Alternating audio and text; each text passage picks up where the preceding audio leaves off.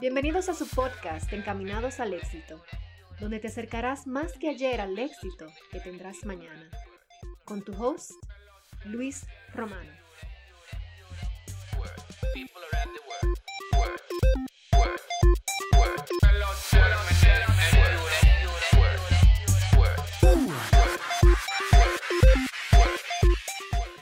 Bienvenidos, bienvenidos, bienvenidos a un episodio más de Encaminados al éxito. En el episodio de este día vamos a hacer las cosas un poquito diferente a como se acostumbra hacer aquí en este, en este podcast. Normalmente yo hago las preguntas, una serie de preguntas que, que son iguales para todo el mundo y de ahí entonces empezamos una conversación eh, desde este episodio hacia adelante, yo le, le, voy a dar más tiempo a la persona que entrevisto porque siento que así es mejor. Así yo siento que, que los oyentes conocen de mi invitado y no simplemente eh, responden preguntas eh, de las clásicas. Y entonces, para este episodio traigo una, una persona que nos conocemos desde hace bastante tiempo. estamos hablando de más de 10 años, ¿verdad? O sea, eh, eh, más de 15 creo yo. Eh, una persona que ha estado envuelta con mi familia desde hace bastante tiempo y que ahora mismo reside en Carolina del Sur. Me corrige si no es así. vive en Carolina del Sur y empezó su carrera en Santo Domingo, República Dominicana, en el arte como bailarín en su ciudad natal, donde realizó sus primeros viajes internacionales, actuando en, los escenarios más importantes, tanto a nivel local como, en el extranjero. Eh, participó en obras de teatro, participó en uno de los, de los grupos eh, en Dominicana más importante, uno de los grupos de música romántica más importante en Dominicana, el grupo llamado Negros. Eh, participó ahí también.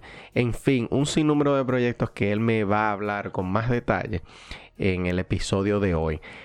Y nada más y nada menos tenemos nosotros aquí en Encaminados al Éxito el honor de tener, eh, de contar no con la presencia, pero con la voz, con la voz de Joel Silverio, mi hermano. ¿Cómo te sientes, Joel? Bienvenido a mi podcast. ¿Qué tal? Luis, encantadísimo, encantadísimo de estar contigo, de compartir con tus seguidores, eh, pero más que nada, eh, vamos a aclarar un poquito. Carolina del Norte, exactamente la ciudad de Charlotte. Yo, yo, sabía que me iba a equivocar. sí, no, pero Carolina del Norte está casi en la frontera ahí donde Charlotte está casi en la frontera de, Carolina del Sur y, Carolina del Norte. O sea que no estaba tan lejos de la realidad. Eh, en primer lugar, gracias por la invitación. Eh, me encanta lo que estás haciendo, me encanta lo que estás haciendo. Eh, te conocí bastante joven allá en el barrio porque compartía mucho con tus primos. De hecho, familiares tuyos eran profesores míos cuando yo era pequeño, cuando yo, yo asistía al colegio. Sí. Y estamos muy bien ligado, conozco casi la, mayoría de tu familia, son personas buenas, eh, personas eh, emprendedores también, y para mí es un placer estar aquí compartiendo contigo y dar que de una forma u otra eh, mi, testimonio de vida, ¿no? Correctamente, correctamente. Y antes que empecemos, antes que, no que entremos en esa materia, yo quiero, Joel, que tú le digas a, las personas que, nos están, eh, que nos están escuchando y que no me conocen a mí, que no conocen la parte de la historia, dónde, eh, de dónde es Joel, dónde nació Joel, dónde se crió, qué barrio. Háblame un poquito de esa historia, de, cómo evolucionó Joel y, cómo se interesó en primer lugar por, por las artes allá en Santo Domingo.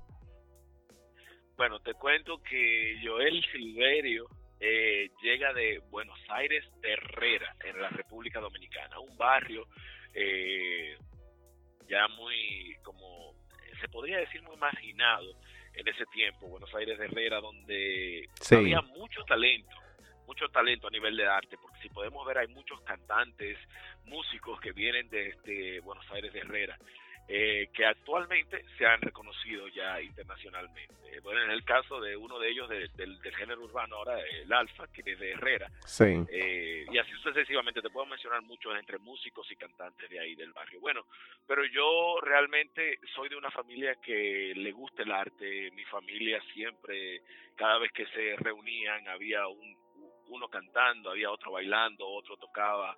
Y así sucesivamente de ahí nace el deseo de de, mi persona, básicamente, de, inclinarme más por el arte. Eh, me apasionaba el baile. Sí, sí. Desde pequeño, mira, una anécdota, una, una anécdota muy interesante, que desde pequeño yo estudié baile y bailaba en un, en un grupo folclórico, bailando la música oh. folclórica de nuestro país, como el merengue, mandolina y todo ese tipo de cosas. Sí. pequeño, 10 años, algo así. Y una vez al colegio La Hora de Dios, donde yo asistía ahí en Buenos Aires de Herrera. Que, asistimos todos. Tú sabes que, perdona que te interrumpa, porque es un, algo un poquito cómico. Eh, eh, tú sabes que aquí en Pensilvania, donde, donde yo resido, aquí tú sabes que vive también Raideni, vive eh, Rubén, o sea, Dari, y vivimos un grupito un grupito más o menos grande, pero tú sabes que nosotros todos pasamos por la hora de Dios, entonces nosotros tenemos un corito que no, porque tú no estudiaste en la hora de Dios, eso nada más somos nosotros, la gente de Sangre Azul, porque todito, todito casi estudiamos, pasamos por ahí, por esa escuelita. Pero nada, continúa, entonces eh, eh, participaste en la hora de Dios. Eh, sí, bueno, déjame decirte que en cierto modo era un privilegio estar en el colegio de la hora de Dios en ese tiempo. Era un colegio de monjas, un colegio donde eh, no había capacidad para tanta gente, entonces había como un grupo selecto. Sí, es verdad, sí. Que era el que tenía la oportunidad de entrar realmente, ¿entiendes? Y aparte de que la educación era 1A. Sí, es verdad, es verdad, muy buena. Tuyo, tú tienes uno de los primos que, que es una excelencia en matemática y mi respeto para él. Sí. ¿entiendes? Sí. Eh, que fue profesor mío de, matemática también. Sí, eh, toda una generación hemos pasado por ahí, toda una generación ya ha pasado por ahí. Entonces, bueno, siguiéndote con el cuento de, de, mi inquietud por el, por el baile, eh, que fue el arte con que comencé a, a, participar. Bueno, resulta que en ese, en ese año, me recuerdo yo cuando yo era bien pequeño, yo estaba bailando como niño en folclore, ¿no? Y han invitado al colegio La Hora de Dios, nada más y nada menos que al grupo que yo quedé fascinado. Era el grupo de la Secretaría de Estado de Turismo de Folclore. Ajá. cual lo dirigía el primer bailarín que bailaba con, con doña eh, Fran Lucero, se llamaba él, que era el primer bailarín de la de Casandra Damirón, que era, tú sabes, los premios Casandra en ese tiempo se llamaban así, y era en honor a ella. Casandra Damirón era una de las primeras bailarinas de folclore de la República Dominicana. Y entonces el, el bailarín que bailaba con ella eh, tenía su grupo de baile que bailaba para la Secretaría de Estado de Turismo, y ellos fueron y eso fue impresionante. Yo quedé marcado con esa presentación. Y de ahí empezó eh, mi deseo de llevar la pasión por el baile a otro nivel. Para no cansarte el cuento, Luis, te cuento que yo fui parte, uno de los bailarines principales de ese grupo de la, de la Secretaría de Estado de Turismo. No me digas, yo no sabía, yo no sabía esa partecita. No, hay, hay muy poca gente que sabe que yo era bailarín. De hecho, los primeros viajes que yo hice no fue ni con negros, ni con la, ni con la Secretaría no, de, de, Bellas Artes, no, no, no. Yo viajé con la Secretaría de Estado de, Turismo, que en ese tiempo estaba, yo creo que era su presidente de la Secretaría de, en ese entonces.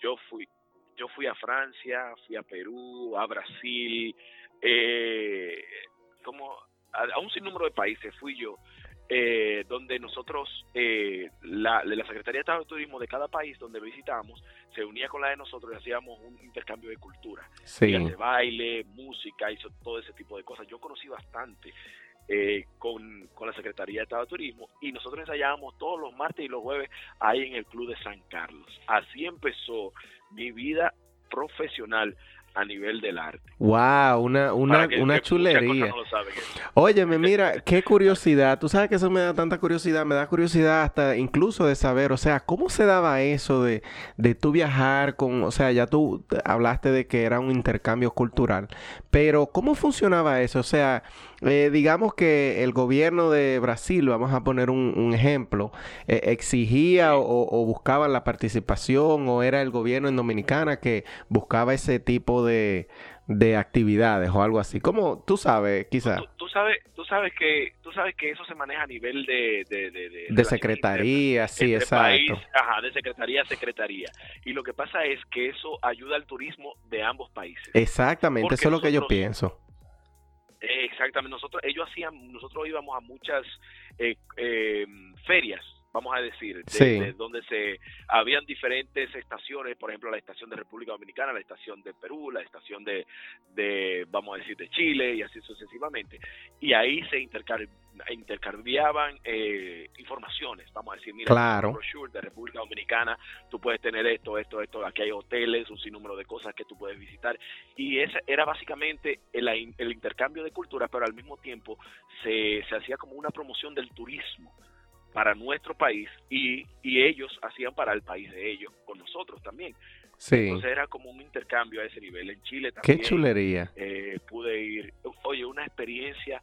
Bueno, yo dejé yo dejé la Secretaría de Estado de Turismo porque el grupo Negros hizo el boom tan grande que ya yo no tenía tiempo ni, ni para Bellas Artes, ni para la Secretaría de Estado de Turismo, ni, ni inclusive yo dejé de, hacer comerciales porque yo no sé si, si, si, bueno, quizás no te acuerdas, pero yo participé también en muchos comerciales como modelo, porque en el año 1998 Ajá. Eh, yo decidí entrar a una academia de modelaje porque yo no sé si tú sufriste lo que yo sufrí. Cuando yo era niño, en el barrio, eh, sufría mucho de hacerle bullying a las personas que lucían o querían ser diferentes. Sí, sí, sí, eh, claro que sí.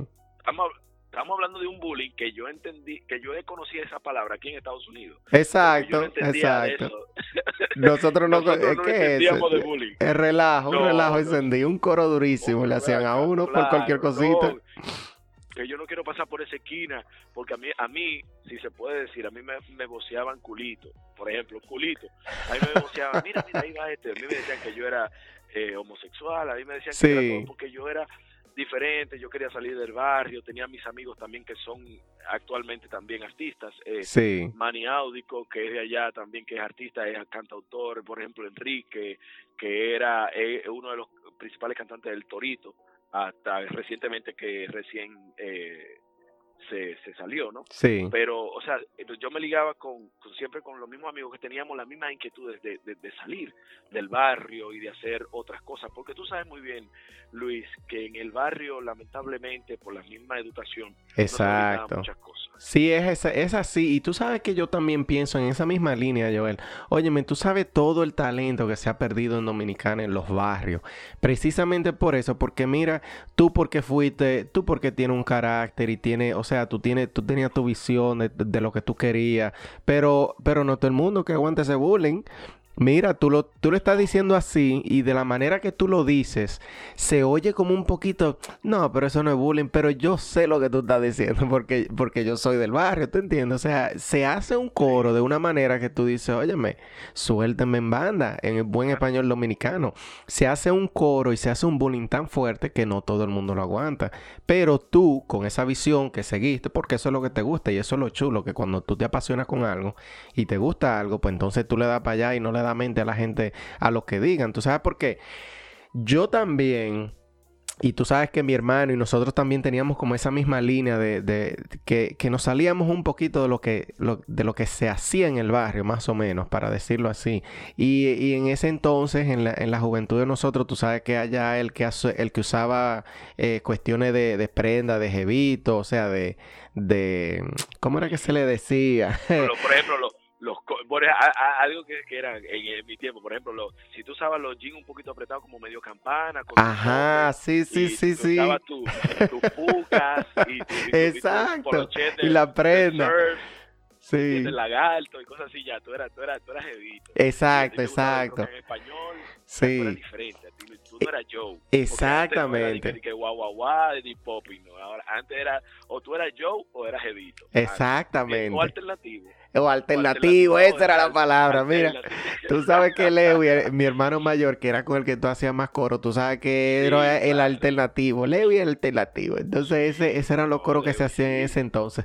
Pero mira, que de todas maneras, tú, como dije anteriormente, con tu visión y, con la pasión que, que tú tenías sobre el arte, sobre la música, sobre el bailar, te encaminó a lo que eh, fue el grupo Negros. En ese entonces y ya hablaste que, que, se dio un boom tan grande que tú tuviste que dejar a un lado muchas de las cosas que ya hacías para dedicarle más tiempo a ese proyecto. Háblanos de ese proyecto, cómo llegó Joel al grupo Negros, esa dinámica que había entre ustedes los muchachos. Yo fui testigo del boom que hizo y eh, en realidad el, el, único otro grupo de ese entonces que se, que se le igualaba un poco eran creo que los ilegales en ese entonces. Sí, los ilegales, que era, eh, y era un poquito diferente, ¿no? Era, algo más, un poco más más tropical, más Mering, House. No era una, una, una, competencia directa, precisamente por eso, porque los géneros se, se, manejaban de una manera diferente.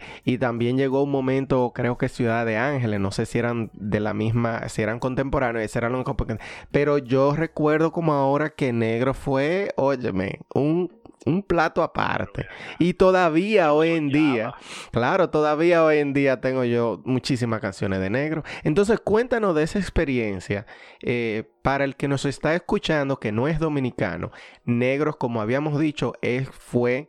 Eh, si no más bien la, agrupación de canciones románticas más eh, famosa en Dominicana, por lo menos en mi, en mi, de mi época, vamos a decir así, de, de, mi generación, exactamente. Cuéntanos un poquito de eso y, y, háblame de esas experiencias, algo que quizás te pasó con el grupo Bien Funny, lo que sea, cuéntanos de eso. Mira, lo, primero es que todo, todo, tú sabes que cuando Dios Dios tiene algo, Dios tiene algo para ti. Sí. Todo como que, como que se confabula, todo como que el universo conspira para que eso pase. Así es. Eh, te explico, porque mira, el día, yo, yo era profesor de, de hip hop ahí en la, en la Churchill había una, se llamaba, ahora se llama Ecos, espacio de danza, antes se llamaba Ritmos, y yo era bailarín ahí que me, yo era bailarín de hip hop, ahí, y ellos me dieron una beca, y por la, como me, me destaqué, ellos me pusieron a dar clases a niños de hip hop, y yo llego, yo estaba entrenando, me acuerdo yo en ese tiempo estaba entrenando a un grupo que iba a salir nuevo, que era de pop, y ellos necesitaban bailar y yo estaba montándole una coreografía. ¿Y qué pasa? Que uno de ellos me dijo, Joel, vamos a visitar a Cholo Brenes. Cholo Brenes en ese tiempo era el manager del Grupo Negros y el Grupo Negros ya estaba en su fase terminal, ya, ya para hacer el boom, óyeme. Ya habían grabado unos cuantos temas, de hecho, en ese tiempo. Y yo llego, yo llego como bailarín, yo llego, pero yo llego acompañando a mi amigo que lo iba a visitar a él. Y Ajá. me ve y me ve con mi figura. Yo tenía un afro en ese tiempo. Yo tenía un afro y yo tenía, yo era modelo. Sí, sí, sí. Comercial y todo ese tipo de cosas. Y yo tenía una figura bien, tú sabes. Y yo, él me preguntó, ven acá, ¿y ese, y ese flaco quién es? Dice, no, es bailarín, amigo mío. Que sí, le digo, pero ven acá, él canta yo, yo le dije, bueno, yo canto, porque yo en ese tiempo cantaba en el, en el grupo de la iglesia, Fuente Nueva, todos los domingos. Ajá. Nosotros teníamos un coro de la iglesia con los mismos amigos míos y primos que nos gustaba eso de la, de, la cantada. Y el arte, sí. Enrique, Manny, eh, eh, Jimmy y todo eso cantábamos, tenía un grupo de la iglesia que se llamaba Fuente Nueva y hacíamos la canción y eso era un grupo, uno de los mejores grupos de la iglesia en ese tiempo, porque nosotros hacíamos las canciones diferentes, más dinámicas, más juvenil, sí, sí. sabes, con nuestras inquietudes de, de todo. Bueno, el hecho es que yo le dije, bueno, yo yo canto en la iglesia y digo, mira, te voy a probar, porque ajá, hay un grupo aquí que se llama Negros, que que sí o qué. Bueno, el hecho es que me probaron pero no me dijeron nada. Ok, perfecto, oh, chévere, gracias, que sí, ok, había un guitarrista ahí. Un, te dejamos saber, un te dejamos saber. ¿qué? Sí, un te dejamos saber.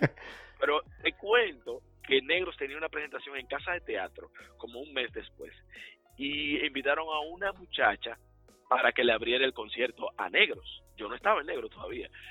Y y yo era bailarín de la muchacha que iba a abrirle el concierto a Negro. Coincidencialmente, oye, esa vaina. oye como la vida, oye como la vida te va llevando a, a, a, tu, a tu destino, ¿no?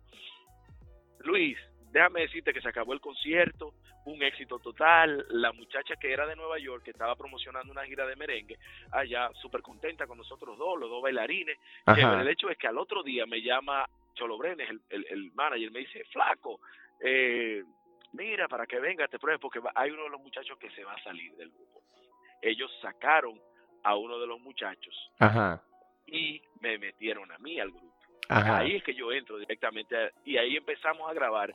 Inmediatamente yo llegué al grupo, que ellos lo dicen, que yo quizás le traje la suerte al grupo. Ahí mismo vino la disquera, Premium Latin Music, que era la misma disquera de aventura en ese tiempo. Exacto. Nos firma y ahí es que empieza el boom. El boom grande. wow. Donde ya tú te imaginas lo que pasó. Nosotros ganamos cinco Cassandra en ese tiempo aparte de todas las giras que hicimos en el Carnegie Hall en Nueva York, en el Shea Stadium, eh, cantamos en, Alto de Chabón. O sea, nosotros rompimos récord a nivel de un grupo de balada en República Dominicana. Nunca antes ha existido así, nunca, nunca, hasta ahora no ha existido un grupo tan exitoso como, como lo fue Negro en ese tiempo. Exactamente, y eso mismo es lo que, es, lo que decía, que, que habían eh, todavía en la historia, obviamente, la historia de música dominicana es muy, eh, o sea, hay mucho género y mucho, muchos solistas que son bastante buenos, pero en cuanto a agrupación de música romántica, óyeme, Negro, Negro mató, como diría Jochi Santo, Negro mató. Y luego, como, como la mayoría de veces pasa, el grupo se disuelve. ¿Y qué hace Joel después de ahí? Después que ya el grupo hizo su, porque eso fue, yo pienso que eso fue una de las mejores, independientemente de, de las circunstancias de, de, de, por qué pasó, cómo pasó, lo que sea, pero yo pienso que esa fue una de las mejores movidas que pasó, que se disolvió en el momento que tenía casi más pegado, o sea, dejaron a la gente como, como con la babita, como que contra, le deseando, y de hecho yo todavía escucho la música del grupo y digo, wow, como que se fueron a destiempo como grupo, ¿te entiendes? Aunque... Obviamente Brazovan continuó como solista, pero como que no era como que la misma química y, no se le puede, también hay que sacarle su plato aparte a, Watson, pero en cuanto a grupo, eh, yo pienso que salieron en el mejor momento. ¿Qué pasa con Joel después de ahí? Bueno, te cuento que yo yo tenía ofertas porque a mí más que la que el canto mi pasión siempre ha sido el baile y la comunicación en, eh, eh, per se. Eh, te cuento, yo a mí me gustaba lo que era la radio, la televisión, esa era mi pasión. Si tú me pones a elegir entre baile, televisión y canto, yo te voy a elegir la televisión. Sí, los medios. televisión, la, la comunicación en sí, lo que es eh, ya, bueno, ahora mismo todo lo que incluye, ¿no? La comunicación desde radio y todo ese tipo de cosas, animación.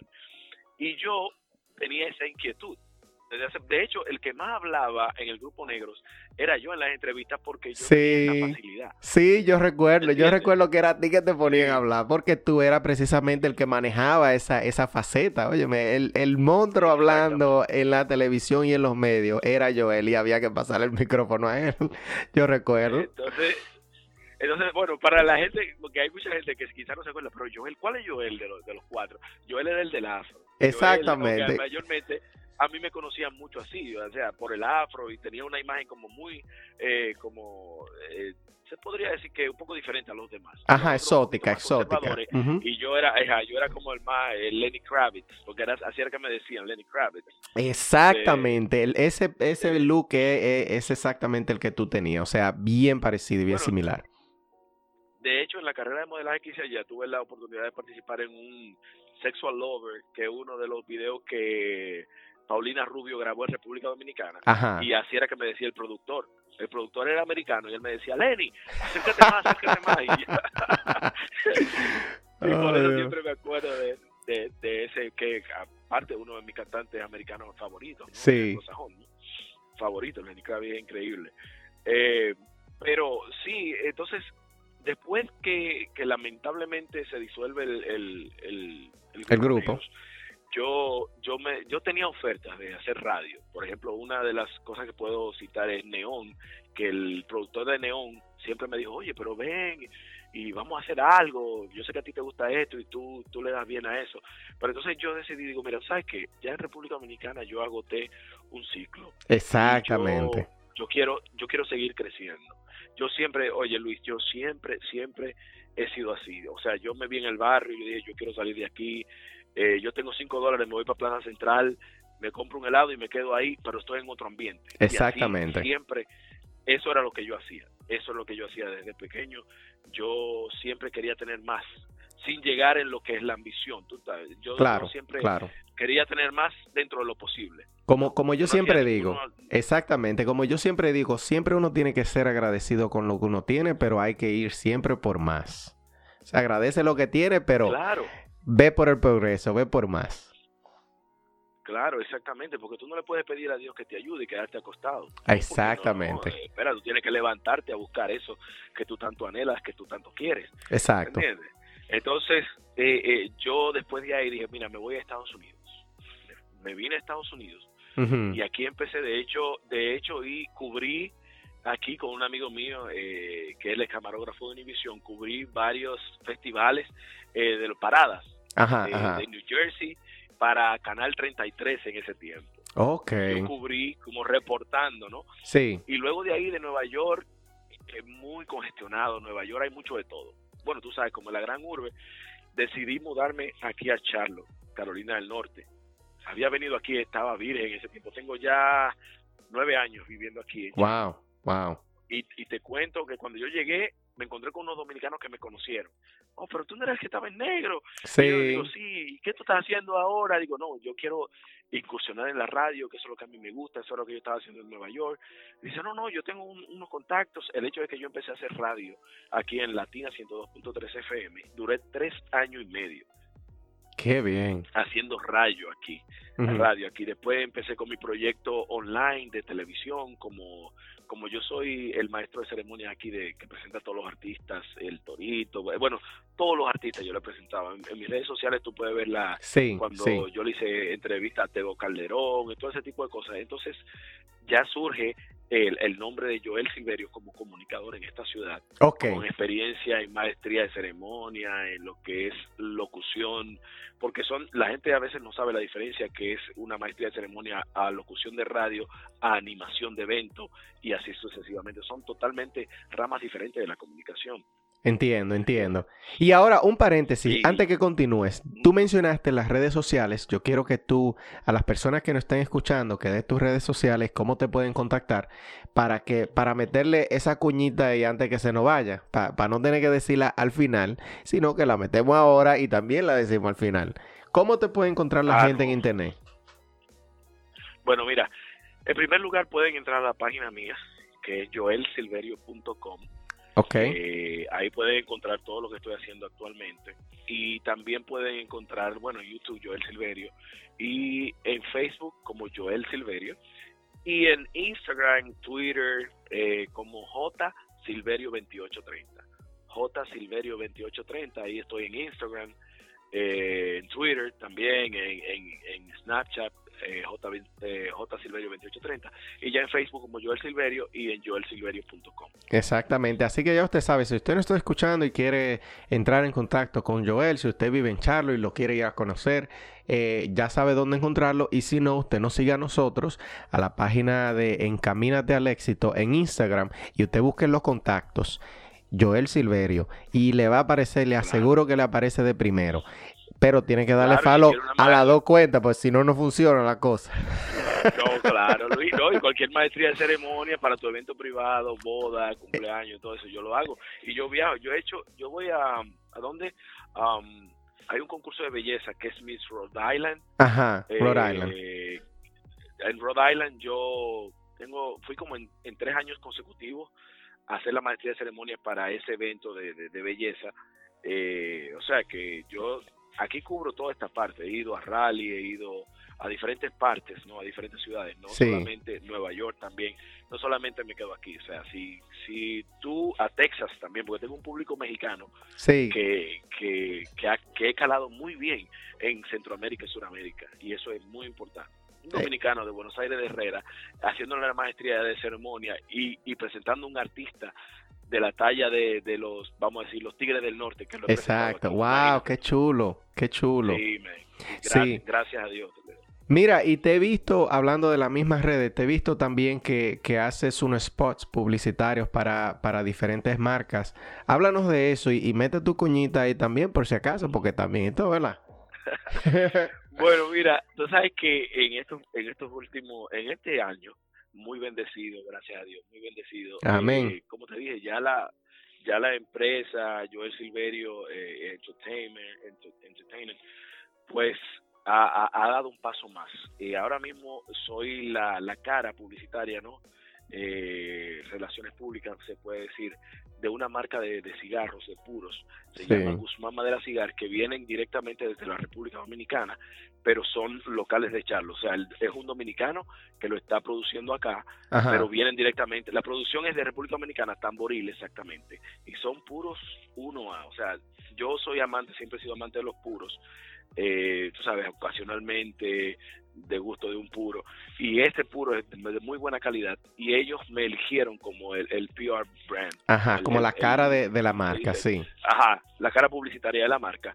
estoy ahí con ellos, excelente trabajo de los muchachos, muy buen producto. Y también la, la marca de Compare Food. Sí. Eh, muy, conocido también aquí. Sí, muy conocido también aquí en, en Long Island, de hecho, donde cuando vivía allá en Long Island había mucho Compare en ese entonces. Ah, exactamente. Bueno, la, la, el CEO exactamente se reunió conmigo y me dijo, mira Joel, yo quiero una persona así, ando buscando una persona así para el mercado latino y pensé en ti. Y ahí, ¿qué, tú, qué, qué podemos trabajar? Y yo le presento este proyecto que yo tenía en mente de hace mucho. Sí. Y cuadramos. Entonces, entre él y yo decidimos hacer Compare Food TV. Y esto es lo que estamos haciendo. Ustedes lo pueden ver en mis redes sociales, Compare TV, donde hacemos videos eh, de diferentes cosas, de lo que está pasando en, Muy chulo. el supermercado, eh, algo totalmente diferente, tú sabes, como darle otra cara al, supermercado, que no solamente sea una tienda para tú ir a comprar lo que necesites y darse, no, Exacto. no brindarle el producto del mes, que la gente conozca más de nuestra cultura, eh, de nuestros empleados también, qué es lo que viene nuevo, para algo súper chulo, súper hay un proyecto donde estoy muy emocionado por lo que está pasando y por cómo estamos creciendo. Y eso es ya dentro de esa parte. También eh, recientemente, eh, por esas mismas cosas que estoy haciendo, llega la oportunidad de ser contribuidor en un canal ya anglosajón. Sí, o sea, ellos, yo hay una sección que ellos tienen, eso es en WCCB, que es una emisora local de televisión donde dan, dan noticias en la mañana. Entonces ellos buscan personalidades de diferentes ámbitos de aquí de la ciudad reconocida y lo invitan como para, para que den sus, sus opiniones personales de diferentes temas, temas que están en la palestra pública, temas que son virales en las redes sociales.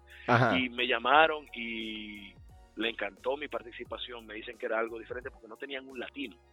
Entonces yo llego a ponerle como el punto diferente. Eso también lo pueden ver algunas de las participaciones que he tenido dentro del programa ya americano. Ya eso es totalmente hablando en inglés y haciendo televisión básicamente en inglés.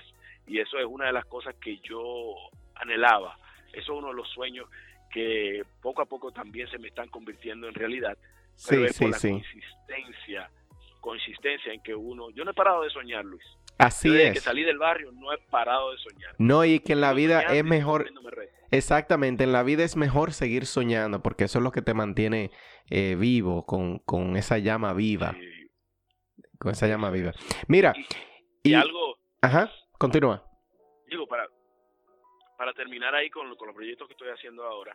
Eh, recientemente también. Eh, bueno, tú sabes que ya hace, eso también lo pueden chequear en mis redes sociales, soy como el, el host latino eh, que va, ellos hacen cada año, los Hornets, los Charlotte Hornets, hacen cada año una noche latina. Sí, sí, la noche latina. Al host, exacto, invitan al host latino, eh, vamos a decir, se puede decir que es un poco más reconocido. Sí, sí, sí. Tú sabes, como el que más tiene como más empatía con la gente.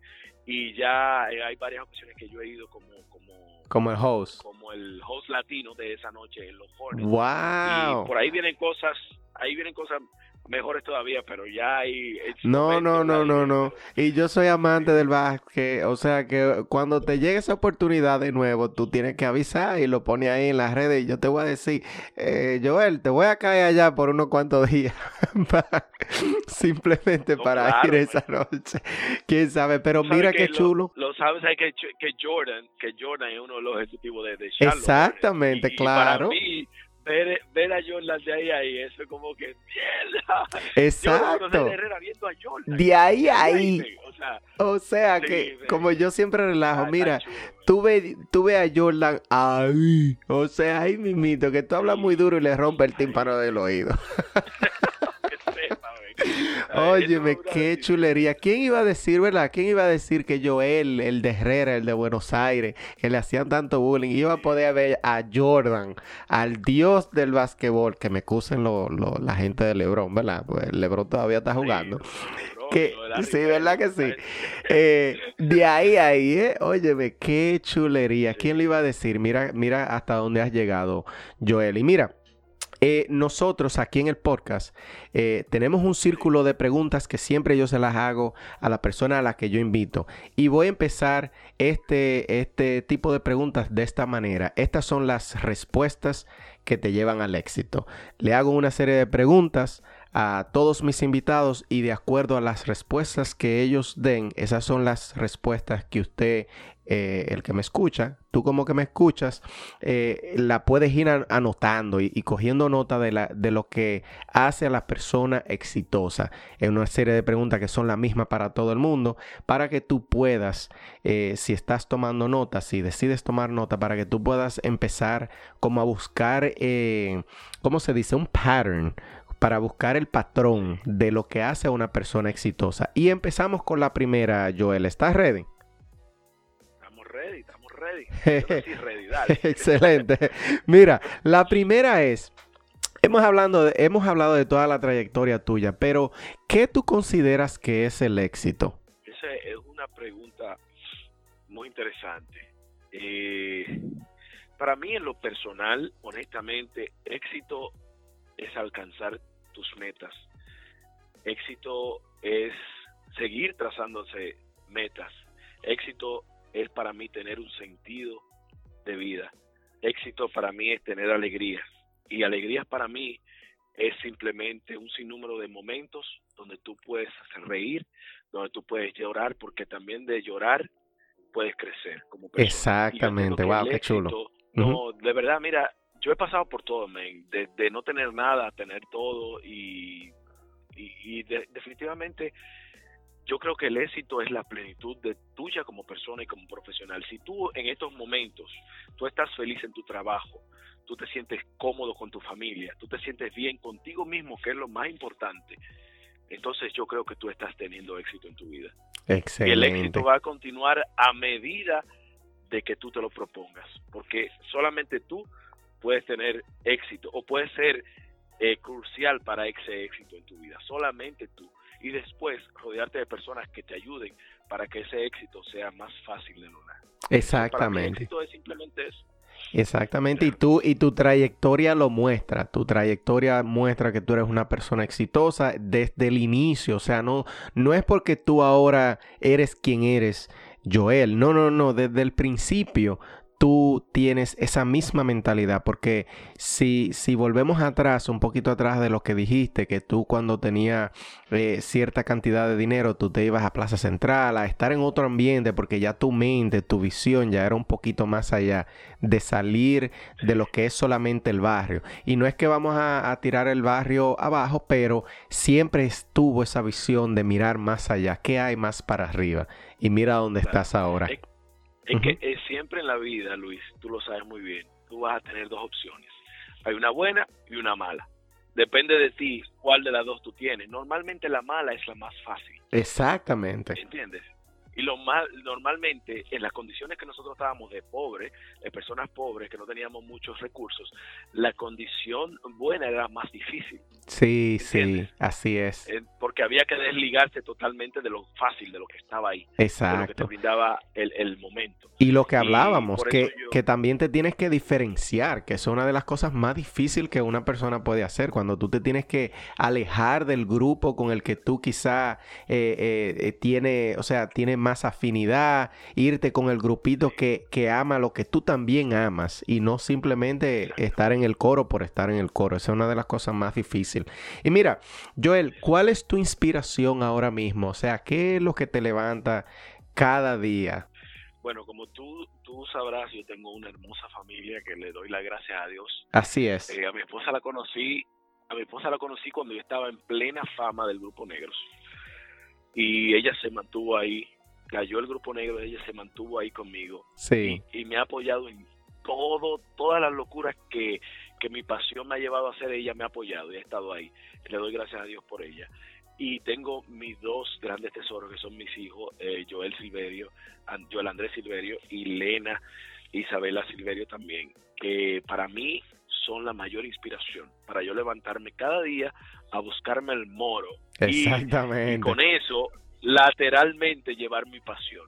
Para mí, todo lo que yo hago, en mi, todo lo que yo hago lateralmente, aparte de mi trabajo que yo hago día a día para pagar los biles, tú sabes que uno tiene que hacerlo así. Claro, claro, claro. Todo lo que es mi pasión, yo trato a ellos de involucrarlo de una forma u otra para que ellos aprendan el sentido de la vida, de del balance, de aunque tú tengas que hacer esto, pero tú siempre tienes el derecho y siempre vas a tener la oportunidad de hacer algo que te apasione, porque eso te va a dar balance en la vida y te va a dar felicidad. Exactamente, contagiarlos de esa, de esa misma pasión, que hagan algo que también tenga que ver, que tenga que ver con arte, porque eso también es lo que uno quiere, al final eh, uno quisiera como, como inyectarle eso que le apasiona a uno, inyectárselo en las venas a nuestros hijos y ojalá y se, y se enamoren de lo, de lo mismo que a uno le gusta, eso es lo que más no quisiera uno que pasara. Y, y, qué más inspiración que esa, esa es eh, una grandiosa respuesta, me encanta. Usualmente nosotros los que ya tenemos niños entendemos que eso es un amor que, que inspira, inspira muchísimo más allá que cualquier cosa que uno, que uno quiera hacer. Y mira, hablando de otra cosita, dime, dime, dime digo que, que a veces puede sonar cliché, pero no lo es, porque el sentimiento de padre uno lo conoce simplemente cuando uno es padre. Exactamente. no tienes palabra. Ahora, aunque, como te dije anteriormente, yo sigo teniendo sueños. Claro, claro. siempre llevo llevo esa, esas dos cosas laterales ahí, eh, como en caminos paralelos, ¿no? Eh, aparte de ellos, que son la inspiración número uno, yo tengo mi inspiración, mis sueños de querer lograr cosas, más cosas. Yo me veo a mí con mi propio, con mi propio show. Eh, me gusta lo que tú haces también. Esa cosa de eh, inspiracional, esos talleres, hermano. Mis felicitaciones porque nosotros necesitamos más personas, así que cuenten sus historias y que el, la gente que está abajo, que tiene sus sueños, que ellos vean que como yo llegué o como yo estoy llegando, Exactamente. ellos lo pueden hacer también. Y te felicito por eso y todos tus colegas también. Exacto, y que sirvan de inspiración. Óyeme, tu historia es una historia fenomenal para, para, contarle, para contársela no solamente a las personas que nos escuchan aquí, en Estados Unidos y que tiene acceso a este, a este podcast, pero también una persona que lo escuche por YouTube y que se lo cuente a otra persona que, que quizás vive en un barrio para que vea, óyeme, sí se puede y, y cuando menos tú lo esperas, si tú sigues la pasión, si tú sigues lo que te gusta, cuando menos tú lo esperas, óyeme, a ti también te pasan las cosas buenas, siempre tienes que mantenerte eh, enfocado. Y mira, eh, Joel, otra cosa que te iba a decir, ya que lo mencionaste, tenemos que planear una cosita ya en, en, Charlotte. Para, para, qué sé yo, hacer un taller por allá. Yo, yo acepto invitaciones, eh, planeamos algo por allá.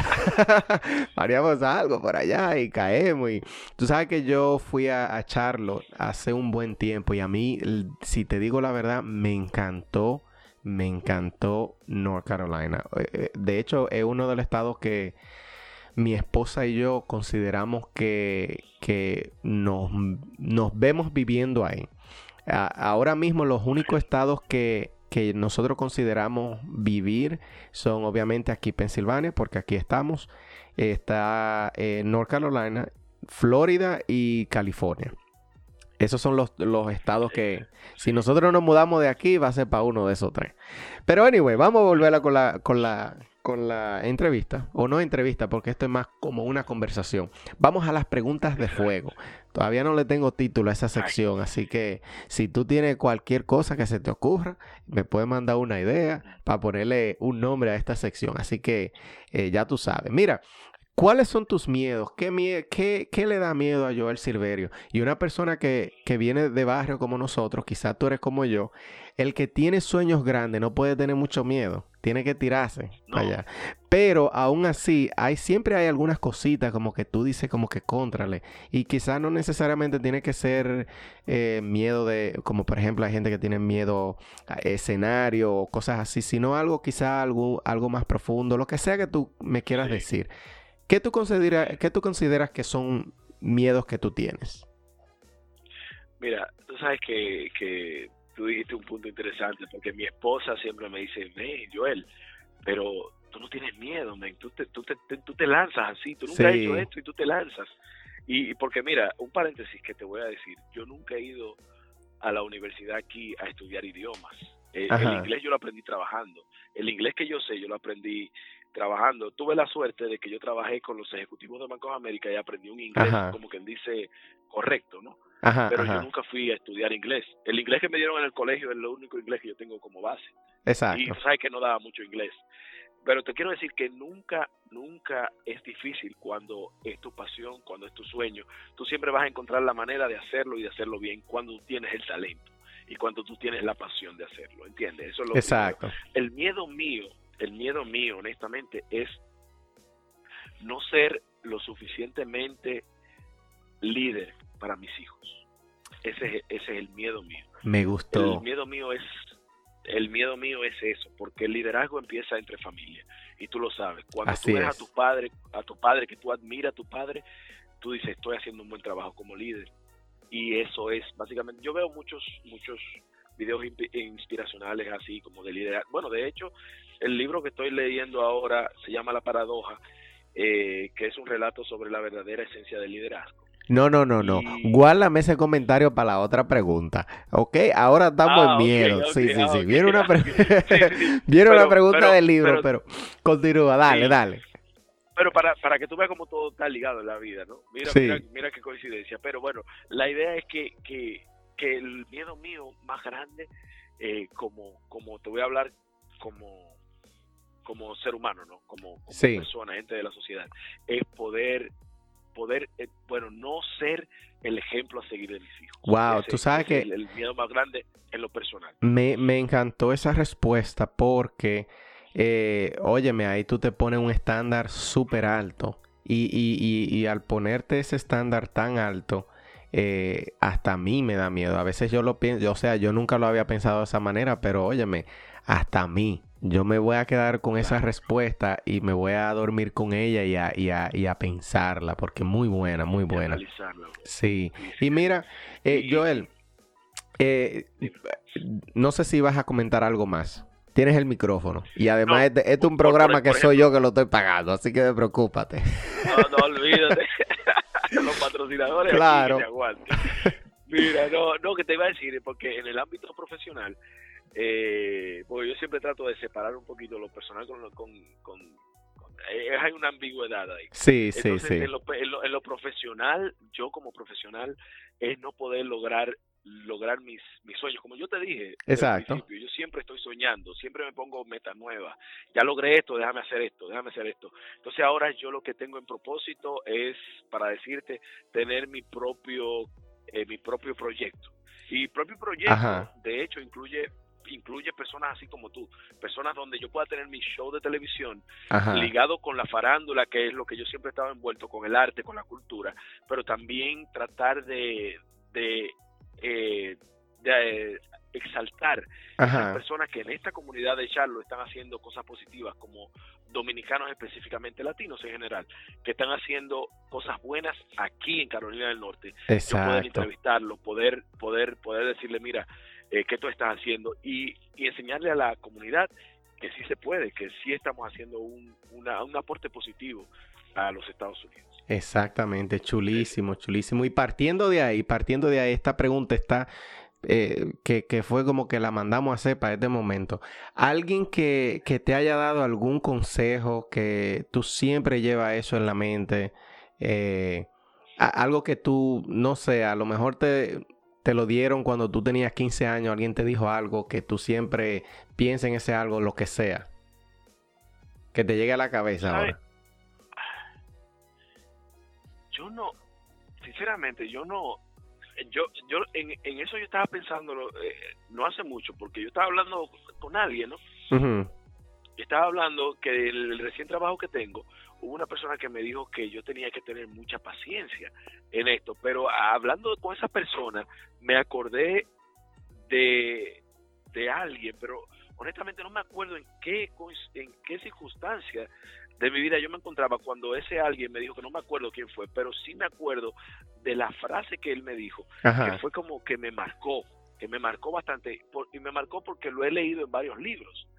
Y, yo dije, concho, ese tipo dijo algo que realmente tiene sentido, que en ese, que en ese momento no lo, no lo entendí bien, pero ahora a través de, los libros que he leído y la misma vida, sí. es el mejor libro que la vida que tú has pasado. Correcto, eh, wow, me, gustó eso ahí. Me gustó, repítelo para la gente de atrás, que no yo. ¿Cómo es? No, que no hay mejor libro que la misma vida que tú has vivido o wow. pasado. Chulísimo, chulísimo. El libro de la vida. El, libro de la vida, no, eh, no hay mejor experiencia que esa. Eh, bueno, te cuento que lo que me dijo él es que, Joel, para lo que sea que tú quieras tener resultado en tu vida, tiene que tener consistencia. Exactamente, consistencia. De videos. Sí, porque, porque por ejemplo, mira, un ejemplo tan fácil que lo he visto ya en varios videos, el del gimnasio, por ejemplo, o el de la dieta. Tú dices, bueno, yo quiero estar a dieta, pero no es que en una semana tú vas a rebajar. Exacto. es la consistencia. Es el mes, el mes, el mes a mes, el día a día, el hora tras hora, que te va a llevar a tener un resultado. Porque si tú a los dos días dices, no, yo estoy comiendo esto, esa sopa dos días, ya no he rebajado nada. No, es la consistencia. Y eso, y eso se aplica, Luis, en todos los sentidos de tu vida, en el matrimonio, en tu carrera, en todos lados. Si tú le das consistencia a las cosas y a esos pequeños detalles que tú ves insignificantes, si tú lo pones en práctica día a día, en el amor te va a ir bien, en el dinero te va a ir bien, en tu trabajo te va a ir bien, en todo lo es la consistencia. Al principio, hazlo gratis. Al segundo, cuando veas tu, tu, consistencia y tu talento y tu cosa, cuando viene a ver, tú vas a estar cotizado y eso era eso era lo que quizás al principio mucha gente no entendía. Un artista, yo lo presento gratis, ven. Está bien, sí, exacto. yo lo presento gratis. Pero ya después me, me llamaba otra persona, yo lo hacía por, por 100 dólares, vamos a decir. Y ahora llega un cotice que tú dices, no, yo exacto. no le da tanto, él no puede estar ahí. Pero fue mi consistencia. Yo tenía ya un propósito. Exactamente. Y, y para mí, para mí, la consistencia es lo más importante en la vida. Claro, claro. Claro, yo, yo estoy totalmente de acuerdo. Eh, eh, consistencia, el que no tiene consistencia lamentablemente no llega.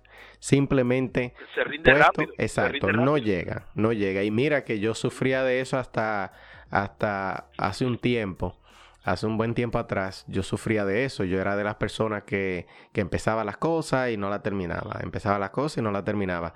Ah, empezaba negocios que dejaban y no lo terminaba. Pero después tú entiendes que todo es un proceso, que todo se toma tiempo y que hay que ser consistente precisamente por eso. Porque el que no es consistente simplemente no llega. Y mira, hablamos ahorita, hablamos ahorita un poquito del libro que estás leyendo. Y, eso precisamente es la próxima pregunta. ¿Qué libro estás leyendo?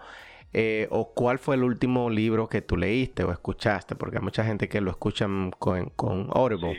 Eh, eh, cuéntame de ese libro que tú me estabas hablando ahorita. ¿Y cómo se llama? el que estoy, bueno, te voy, te, voy, a, te voy primero ya por orden de cronológico, ¿no? Vámonos por orden cronológico. El, los libros que recién escuché, Oye, y, puede ser una paradoja de la vida, que es el libro que estoy leyendo actualmente, pero una paradoja de la vida. Yo recién leí, volví a leer eh, lo que es el alquimista y leí el, el del Don Quijote de la Mancha. Ajá, y te explico por qué. Te explico por qué. En su momento, esos libros, cuando yo empecé a leer esos libros, Eh, yo leí casi toda la colección de, de, de, Paulo Coelho. El alquimista fue uno de los que empecé. Me marcó increíblemente. Pero cuando lo, lo volví a leer, ahí fue que yo entendí muchas cosas que quizá en ese tiempo no entendí. Y, aprovecho eh, tu, programa para incitar a esas personas que si tú leíste un libro una vez y te dejó algo, alguna enseñanza, que lo vuelvas a leer. Exactamente. Y te aseguro, te aseguro, te aseguro que le vas a encontrar aún más provecho y más significado a esas cosas. Te cuento que el alquimista es totalmente mi vida.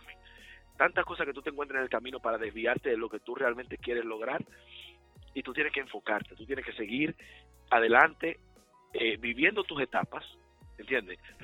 Resolviendo tus problemas que se te presenten, pero al final con tu con tu meta ahí. Exactamente. cuando tú llegues, cuando tú llegues a esa meta, te darás cuenta que estabas más cerca de lo que tú te imaginabas. Y eso, para mí, el alquimista fue excelente que lo volví a leer en estos días. Yo dije, wow, pero esto es una lección de vida, definitivamente. Y Don Quijote, que es totalmente la vida del artista, sí, sí, sí. Mundo, eh, eh, eh, pero que a veces en este mundo como va tan rápido y tan va, tan se puede decir falso ahora mismo con las redes sociales y todo eso, cuando tú eres único, cuando tú eres original, cuando tú eres real, cuando tú te respetas a ti mismo y, y, te amas a ti mismo, tú a veces tienes que estar en una burbuja imaginaria como Don Quijote y creerte tu propio mundo, donde todo es perfecto y donde tú eres un superhéroe, para poder llegar hacer y a compartir esos males y llegar a tu sueño, que sería erradicar el problema en el caso de Don Quijote, pero tú sabes, pero yo todo, todo el mundo lo va a analizar de diferentes formas, dependiendo de tu vida, de tus experiencias de vida y todo ese tipo de cosas. Pero esos Correcto.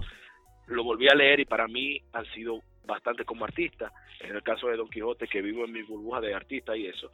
Y en el caso del alquimista, en lo personal, en elección de vida. Y entrando a lo que estoy hablando ahora de, la paradoja, eh, a mí me gusta mucho, me gusta mucho eso de liderazgo. Yo le digo a mis hijos que traten siempre de ser líderes y no followers eh, o no seguidores. Exacto. Tú sabes, porque los líderes siempre tienen algo único, algo, algo diferente, algo que lo hace ser líderes. Y, y básicamente la paradoja, eh, tú sabes, no sé si has leído el libro de James C. Hunter, se llama, James C. Hunter, y muy bueno, muy bueno. Eh, Dice el, relato eh, sobre la verdadera esencia del liderazgo. La, la voy a, lo voy a salvar porque de, de hecho no lo he leído, no lo he leído y si es un libro de liderazgo, pues definitivamente eh, tengo que añadirlo a la lista. ya lo tengo aquí mismo, lo estoy abriendo aquí en, en mi computadora para, para eso mismo, para tirármelo, me lo voy a tirar. Claro que sí. Sí, es. Y para esas personas, por ejemplo, que, que a veces creen que el liderazgo es imponerse, sí. no es eso. Simplemente tú hacer empatía con las personas y que la gente te quiera seguir por como tú eres, porque entienden que tú en su vida genera algo positivo. Y básicamente eso es lo que yo he hecho a través de mi vida. Yo soy el mismo Joel que salió del barrio, el mismo soy, hasta ahora con todo lo que he vivido, el mismo. Y le doy gracias a Dios por haber vivido tanto y por haber nacido eh, donde nací porque los conocimientos de la vida, eh, eso no te lo quita nadie, eso no te lo quita Son las mejores páginas leídas de tu vida. Así es, así es. Wow, qué chulería. Mira, el próximo libro, el la próxima pregunta era precisamente cuál, cuál era el libro que tú recomiendas, un libro que, te ha impactado, pero yo creo que en base a lo que tú dijiste, los dos, el, alquimista y, Don Quijote, son, son quizás los libros que tú podrías recomendar más, sería la palabra. Sí, Perfecto. Entonces, exacto. Entonces, brincando a la otra pregunta, Joel, ¿tú tienes algún tipo de ritual, algo que tú haces todos los días y que no puedes dejar de hacer, o no necesariamente todos los días, quizás todas las semanas? Algo que tú constantemente haces que sale fuera de la norma. No estoy hablando de, de cosas que tú haces, por ejemplo, de tu trabajo o de tu, en tu casa para comer o lo que sea así. Que, que algo, algún ritual que se sale de la norma.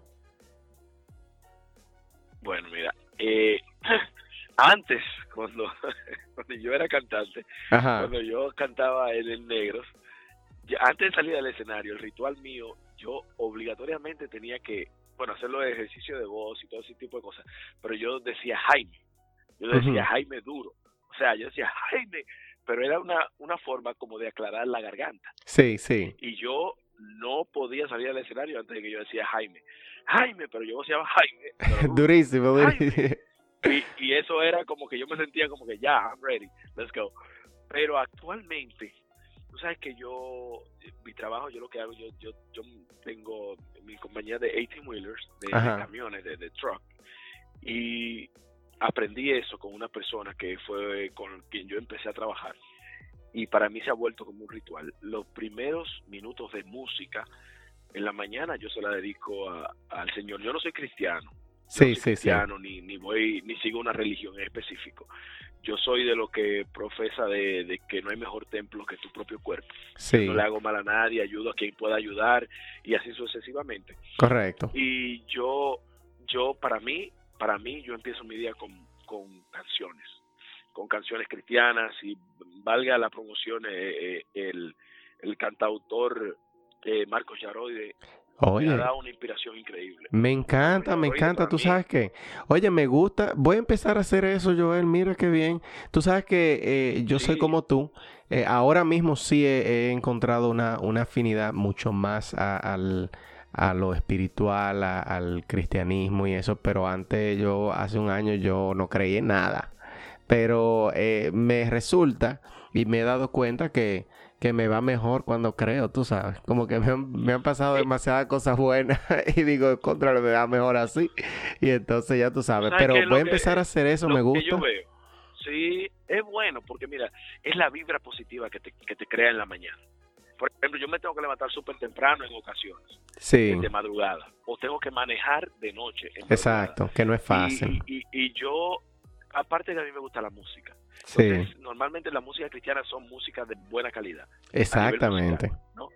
Entonces es algo como que te llena de positivismo, pero al mismo tiempo te, da, te está dando un buen mensaje de aliento. Exacto. Eh, a ti, a ti que, que quizás en ese momento no estás haciendo lo que te apasiona, pero eso te da, te da fuerza a seguir, te da fuerza a seguir y te da una vibra, básicamente una vibra positiva. Y eso es lo que yo busco. Yo busco canciones, eh, eh, en la mañana acabado de levantar, tú nunca a mí me vas a oír eh, eh, escuchando dembow, ni escuchando salsa, que me fascina la salsa, ni escuchando nada de eso. Sí, eh, sí. Yo oigo o, balada, música suave o música cristiana. Y básicamente, honestamente, todos los días yo escucho canciones cristianas al levantarme. Es lo único. Yo dedico una, a veces dos horas. Ya después cambio, a medida que vaya subiendo el día y vaya exacto, exacto. de género, y, escucho todo tipo de música. ¿eh? Mira qué bien. la cristiana, yo me levanto con ese tipo de música. Qué bien. ¿eh? me, me gusta, me gusta. Que, que, que, tampoco hay nada de malo si lo fuera, o sea, eh, pero valga la, valga la aclaración. Exacto. Mira. Sí, sí, porque hay mucha gente que dicen que uno no, no, yo no estoy promocionando religión ni nada de eso, pero si lo fuera, orgullosamente también lo dijera. Claro, claro. Pero yo creo mucho en, en, en hacer bien sin mirar a quién y, Bien, bien, bien, de verdad que sí, bien. Y mira, una... Eh, quizás a lo mejor tú, el momento, la pregunta es la siguiente, si tú tienes algún momento de que, que tú hayas pensado, wow, lo logré ya, óyeme, soy una persona exitosa, algo que te sintiera así, pero en el caso tuyo, quizás cuando el boom de, de negros, quizás te sentiste así. ¿Algún momento que tú hayas dicho, óyeme, eh, llegué donde yo tenía que llegar, qué bien me siento, qué éxito, algo así. gracias a Dios. Vamos a empezar por ahí. Gracias sí, a Dios. sí. He tenido, he, tenido varios. Qué bueno, qué bendición. Cuando logré viajar, porque yo estaba loco. ¿Sabes que antes del barrio, no, es verdad. familia, familia cercana que viajara a los Estados Unidos, tenía tíos, primos, sí, sí, sí, sí. que eran viajeros que yo lo veía en el barrio y que venían y yo soñaba con montarme en un avión, brother. Sí. ese era mi sueño. Yo, bueno, quizá el tuyo también, quizás... Claro, pero óyeme, el que viene del barrio, nosotros que somos de barrio, el que viajaba en el barrio, óyeme, era viajero, o sea, ya eso te daba otro, otra vertiente. Ya tú estabas por allá. Luis, ahora mismo, en esta época, es donde estamos ahora, en diciembre, ahora mismo eso era una cosa que era, uy, ¿quién viene? Fulano. sí, sí, esperarlo, el viajero. Hacerle yuca. y, que, la maleta olían diferente, y que el chamaco venía eh, con la media blanca y se sentaba con la media blanca y tú lo veías y digo, wow, pero la ven social, yo no le paraba. Sí, sí, oye, que, que sí que... Ese fue el primer éxito, ¿y después? Sí, después de eso fue ya que fue precisamente ese, ese éxito se combinó con ser bailarín de la Secretaría de Estado de Turismo, que te acuerdas de cuando yo era claro, claro. en ese grupo. Y ahí fue, la primera vez que yo viajé, que fue a París, me acuerdo, eh, viajé con la Secretaría de Estado de Turismo y cuando me vi allá, yo dije, wow, estoy aquí en la Torre Eiffel, aquí arriba. Qué chulo. Viendo esto, man. Lo, I did it. Tú sabes, yo yeah, yeah. Pero entonces después Después entonces viene otro éxito eh, eh, en lo de la música. Sí. Eh, llegó un éxito en que cuando me vi en negros también dije, wow, gracias a Dios porque, concho, le mira dónde yo estoy. Yo siempre que había querido estar en un grupo así, ¿entiendes? Yo, bueno, no así, yo me imaginaba ilegales o Ciudad de Ángeles, pero, o sea, yo encantadísimo porque lo, lo que se brindó en negro fue algo especial. Sí, chulísimo. esa fue otra parte. Entonces después empecé mi cosa de comunicación y todo ese tipo de cosas. Logré estar en la radio aquí ya y entonces después entro recientemente en lo que es la televisión anglosajona. O sea, yo, yo he hecho muchas cosas en las cuales yo he dicho, wow, lo logré aparte. Sí. uno de los mayores logros míos en lo personal, ya eso es en la parte profesional, en lo personal, es que yo siempre quise tener una pareja de hijos, un varón primero y una hembra. Y yo quería que la hembra se pareciera a mí. Oye, Igualito, no pudo haber sido mejor. es bailarina, baila lo mismo, lo mismo que, me gusta a mí, lo baila ella, imagínate. O sea, yo he estado bendecido, yo no, yo no puedo, no soy rico, en la actualidad no soy rico. Monetariamente, monetariamente, porque es rico de amor y, de, y de lo que tú quieres, de lo que te apasiona, tú eres inmensamente rico. Sí, no, inmensamente, yo, yo, tengo para dar. Exacto, perfecto y yo creo que eso, yo creo que eso, eso responde a la pregunta que me hiciste anterior del éxito. ¿Entiendes? Eso para mí es éxito. exactamente. y, y con todo y todo seguir teniendo sueños. Así es, qué chulería y qué bendición. Y bueno, ya hemos hablado de todo un poco aquí, pero yo quiero, y de tu vida, de tu trayectoria, muy, muy, eh, una, inspira, una historia de inspiración que a cualquiera le, le, le puede encajar. Eh, pero hablando de toda tu vida, la última pregunta es un poquito como, qué sé yo, hay mucha gente que no cree en, en, el, en el, arrepentirse. Yo verdaderamente, yo en realidad, eh, eh, yo pienso que todas las cosas se encajan y todo tuvo que haber pasado para yo estar donde, está, donde estoy. Pero esta pregunta es la siguiente. en todos tus años que tú eh, después de tu mayoría de edad, vamos a ponerlo así, ¿hay algo que quizás a ti te hubiese gustado eh, hacer diferente, de alguna manera diferente, por X o por Y razón? Eh, quizás haber tenido la posibilidad en su momento de haber preparado, prepararme más académicamente. Quizás hubiese tenido una mejor oportunidad en este país con mis conocimientos y todo ese tipo de cosas. Lo cual lo cual no me ha afectado porque he tomado decisiones que me han ayudado, pero yo entiendo que ahora mismo los, los jóvenes que tienen la oportunidad de prepararse aquí en este país, que saben el idioma perfectamente, creo que tienen una gran ventaja y eso se lo eh, se trato de, introducir a mis hijos cada día. Digo, ustedes son bilingües desde pequeños sin estudiar. Exacto. Ustedes tienen una gran oportunidad que quizás muchos anglosajones no la tienen. Entonces, para la comunidad latina, que los niños de nosotros son ya netamente bilingües desde que nacen, básicamente. Entonces, yo creo que tienen una gran posibilidad, tienen un 200% de ser más exitosos de lo que fuimos o de lo que somos nosotros los padres de ellos. Y yo entiendo que si yo hubiese tenido la oportunidad de, de, quizás tener la posibilidad económica o de tiempo, porque era la mía, lo que no, no, no tenía básicamente tiempo para eso eh, por todas las obligaciones y cosas que tenía que, cumplir en ese momento. Eh, yo entiendo que eso hubiera sido algo mejor, lo cual no me arrepiento porque hasta ahora estoy haciendo, gracias a Dios, muy bien con lo que decidí hacer, pero si hubiese tenido esa posibilidad, quizás lo hubiera hecho más. Así que aprovecho en tu programa para exhortarle a todas las personas que tienen la posibilidad que lo hagan, no lo piensen, porque el saber no pesa. Exactamente, así es. Y bueno, eso, eso te iba a decir yo ya para que compartieras unas últimas palabras con, con las personas que se dieron el gustazo de, de escuchar tu historia y, y que les sirvió de, de, inspiración. Algunas palabras a esas personas que te oyen, algo, algo que tú quizás le, le quisieras decir a las personas que te oyen. Bueno, yo lo único que, que, le, le puedo decir a todas esas personas que quizás se identifiquen conmigo es que, brother, yo soy una persona que, que yo nací con una mano adelante y otra atrás. Todos nosotros nacimos desnudos, sin saber caminar, sin saber hablar, y algunos sin pelos. Hoy tenemos cabello, sabemos hablar, estamos vestidos y somos personas que tenemos dos manos, dos pies y tenemos que darle gracias a Dios por todo eso. Hay que ser perseverante en la vida. Hay que, como el Quijote, estar en una burbuja y a tratar de hacerlo bien hecho, tratar de hacer lo que a ti te haga feliz como persona. Y entendiendo que si a ti como persona eso te hace feliz siempre y cuando sea bueno, a todos los que están a tu alrededor esa, ese positivismo le va a llegar. Eso es lo primero, soñar. Oye, cumpliste un sueño, sueña de nuevo.